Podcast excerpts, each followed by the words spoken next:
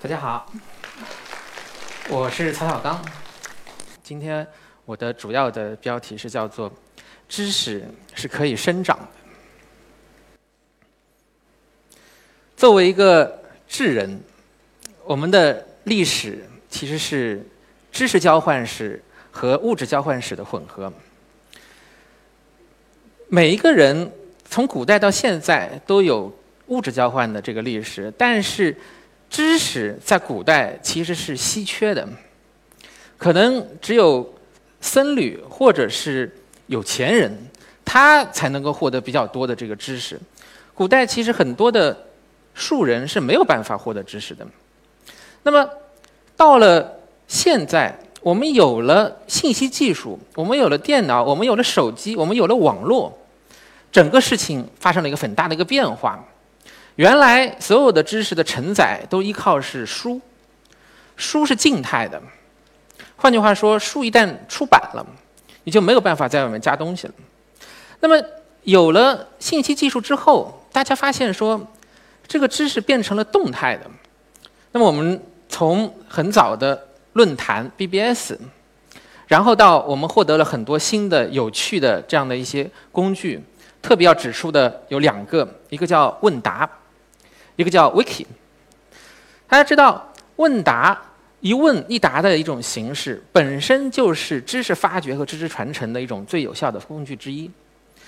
Wiki 则是利用了现在人类的超链接这样的一种形态，能够让知识完全统一的一个大百科全书的形式所展现的这样一种方式。那么我们下个定义的话，把所有的这种用信息技术来生产知识。来进行知识的转移的这样的一个过程，我们把它叫做知识计算技术。我们现在有了越来越多的知识计算的这个产品，也越来越好用了。但是我们不可避免的会遇到一些问题，有哪些呢？这个页面本来我想去搜一下，但是后来发现。两千年的时候非常活跃的这么一个论坛，现在已经看不见了，消失了。我现在网上只能找到一些以前的下载包的截图。那么以前我们那么多的讨论，那么多的人，就好像在网上不复存在一样。那么这曾经是一个非常非常出名的问答形式的一个论坛。网络上的东西变得非常快，意味着原来的东西可能就会消失了。因为所有的人都试图在编辑同样的一个 wiki 界面，很多时候会发生大量的冲突。我举个例子，大家请问一下，加菲猫的性别是公的还是母的呢？一直以来。Wikipedia 上面关于加菲猫的性别都标的是公。大家知道，这个 Wikipedia 的所有的编辑都是志愿者。有一天，有一个编辑呢，他搜了一下这个加菲猫的这个作者，看他曾经有一个访谈，上面写说，加菲猫我塑造这个角色，他是一个没有性别、不分种族、一个没有年龄的。大家都喜爱的这么一个动漫作品，于是他就把这个 Wikipedia 上这个加菲猫的这个条目上面把性别改成了无。哎，那很快啊，另外一个志愿者说不对，大量的这个情节里面，其他的动物对它的这个称呼里面都是用 he，说它是公的。不行，我要把它改回来，就改成了公。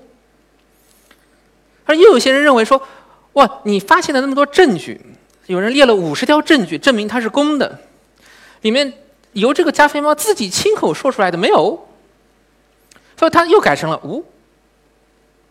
短短的时间内，这个页面被改了几百次，产生了很大的争议。后来管理员一看不行了，事态控制不住了，就只好把这个页面锁掉。后来加菲猫的这个作者，呃，出来澄清，说这个，呃，加菲猫是公的。这原来这个第一个改成无的这个人愤愤不平啊！你怎么说话前后矛盾的，对不对？大家现在如果去看一下这个加菲猫的这个 wiki page、wikipedia 的页面，他会发现说性别这条被删掉了，没有了。这就说明，因为大家所采用的这个信息是看到的人，所有的人都是一样的，一定会产生各种冲突。那么我现在举的这个例子只是最小的一个，还有各种各样更大的冲突。还有遇到很大的身份难题。那么这边是我们程序员都很喜爱的程序员漫画的作者西桥。那么她老公叫霍炬，霍炬是一个非常高产的、有质量的这个作者。他有一次他在微信公众号上写了一篇很火的一篇文章，后来发现呢被另外一个公众号给洗稿了，被拼接了。那或许很较真，他就把对方给告了。告到法庭上去了，在法庭上面呢，对方就提出了一个问题，说：“你怎么证明原来那篇文章就是你写的？这这是一个问题，对吧？那现场怎么解决呢？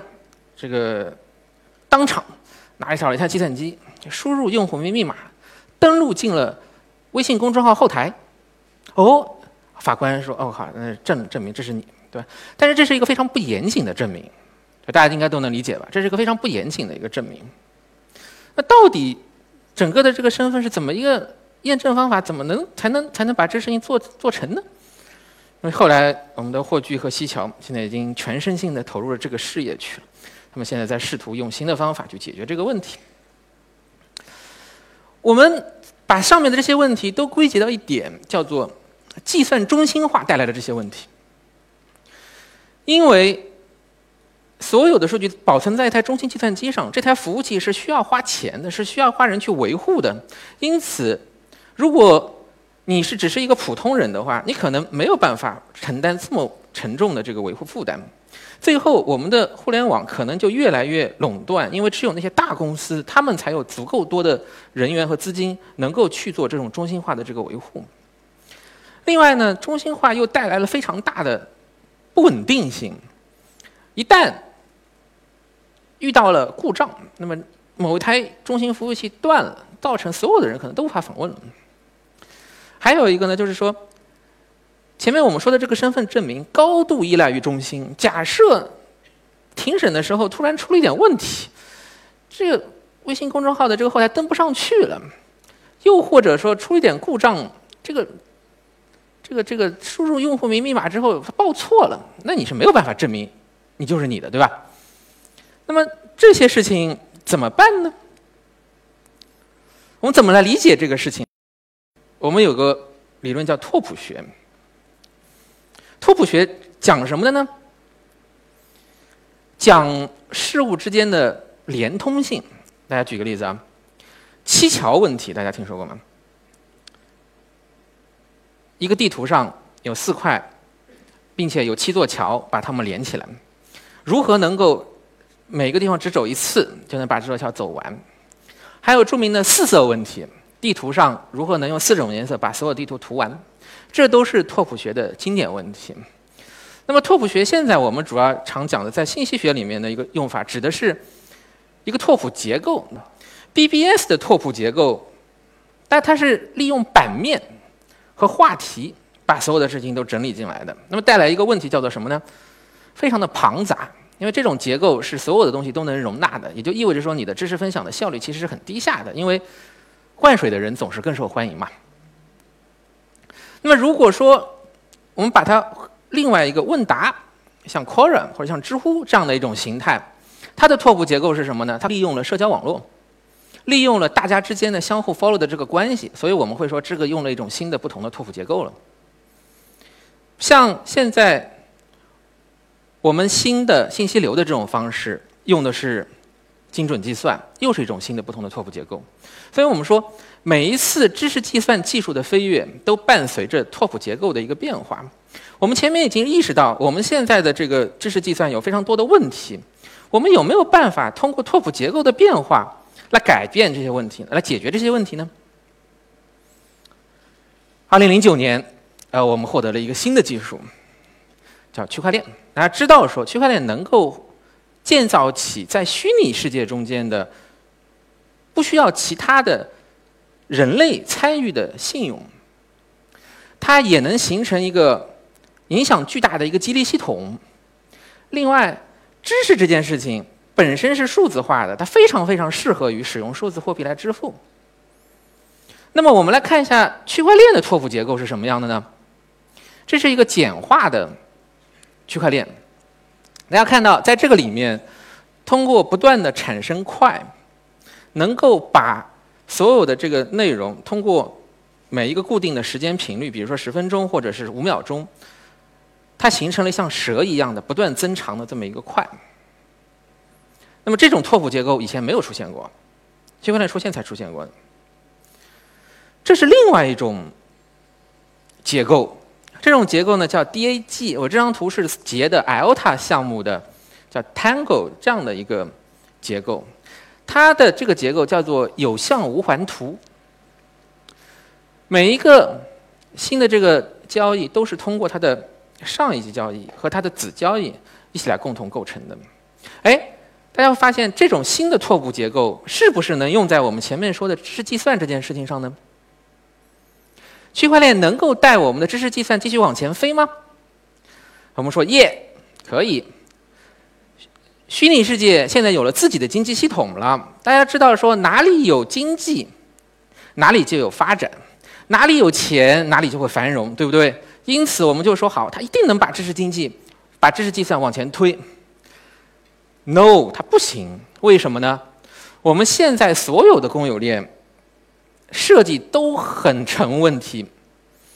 大家知道，比特币全世界所有的节点只在干一件事情，做了一份统一账本，也就是说，它是一个高度冗余的这么一个结构，冗余到。全世界所有节点只干一件事，以太坊也是这么一个高度冗余的结构。说所有的计算机几万台，最后你只完成了一台计算机的功能，而且这台计算机还得照顾整个网络中间最差的那一台，所以天然它不可能实现非常高的效率，对不对？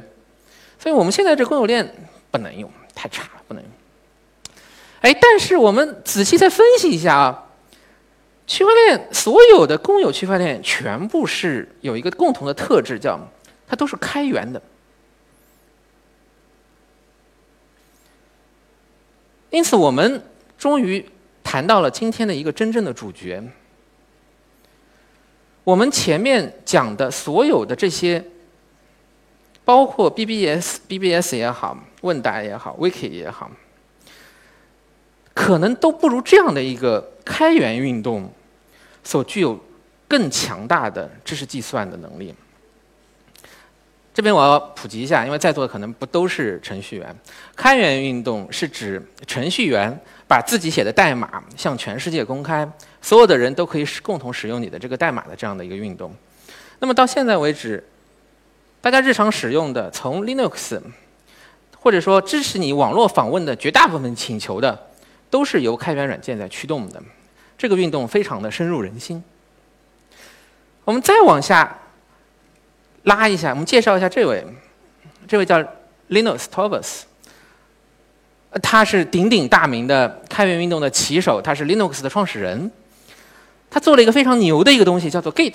这个发现发明 Git 之前，Linux 的所有代码都是存储在一些其他的中心化的这个这个这个管理软件里面的。那么，曾经他们用过一个管理软件叫做 BitKeeper，因为一些原因，BitKeeper 呢拒绝 Linux 再再使用它的这个技术来存储代码了。Linux 花了差不多两个月的时间在斡旋，哎，最后没成功。这位同学想，算了，不如我自己写一个吧。他花了十天写完了 Git。那么 Git 它是怎么样的一个拓扑结构呢？在 Git 里面，所有的计算机都是平等的。每一台计算机可能是这个 Git 库的主人，也可能是从另外一台计算机里面去获得的克隆出来的这个代码。但是你克隆到你本地之后，这就跟你的这个主人的代码没有任何区别。换句话说，所有的这些网络是一个对等结构的一个网络。那么我们说这个网络跟比特币的所谓的这种去中心化还有非常巨大的区别，叫做每个人所持有东西其实是不一样的。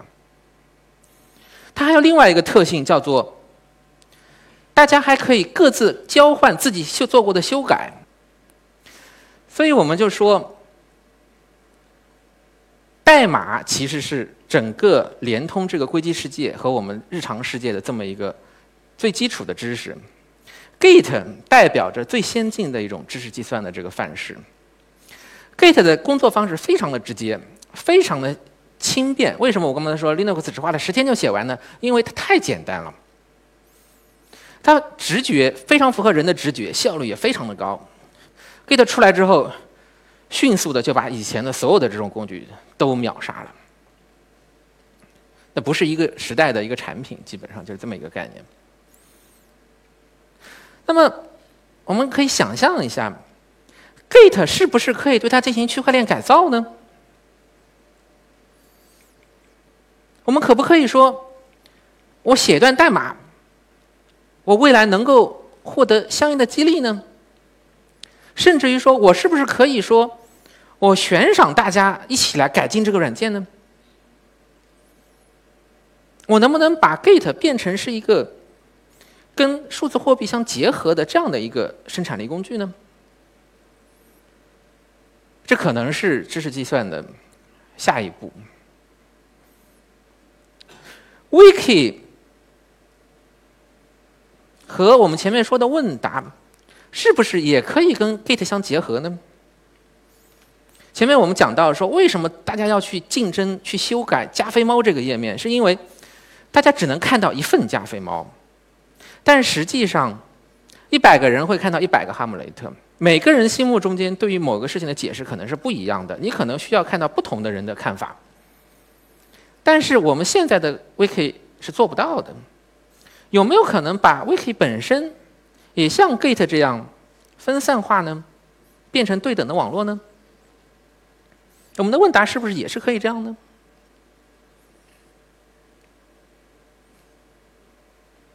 还有一个问题：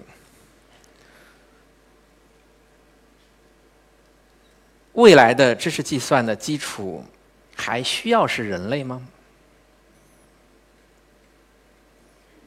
以太坊里面已经出现了机器合约，不需要是人来创建这个合约。未来的我们的知识计算的基础一定需要是人吗？这个问题其实非常的严重，我现在也没有答案，大家可以去想一下。如果是人的话。这样的一个分布式的知识计算中间，如何能证明你是你呢？靠公钥私钥体系吗？还是靠生物，比如说虹膜虹膜识别呢？怎么才能够证明你是某一个 IP 的拥有者呢？这些问题都是我们认为下一代知识计算要解决的问题。那么，我们认为未来的知识计算它长什么样呢？首先，它应该是一个分布式的这么一个托付结构，向 Git 学习，在这样的一个多中心或者是说是去中心的这么一个结构里面，能产生更多的激荡，能产生产生更多的交流，并且它不存在说丢失或者其他的这个问题。在此之上，不管是使用 Gate 还是 Blockchain 还是 DAG 这样的存储拓扑结构，上层表现形态可能是认为问答或者是 Wiki 这样的表现形态可能会先跑出来。那么现在的公有链的这些存证和激励的理念可以加入进来。那么我们可能还需要一个更好的来证明你是你的这样的一个个人身份证明。那么，我们认为说，这可能就是下一代知识计算的一个表现形态。大家可以想象一下，blockchain 这个技术实际上它是很像一个生物体，每过十分钟，或者说每过十五秒钟，这个心脏会跳动一下，产生了一个新的区块，挂在了原有的区块下面。这看上去是一个有节奏律动的这么一个生命体，跟它一样，我们前面说的这个知识计算技术，我们的知识也是会不断生长的。好，谢谢大家。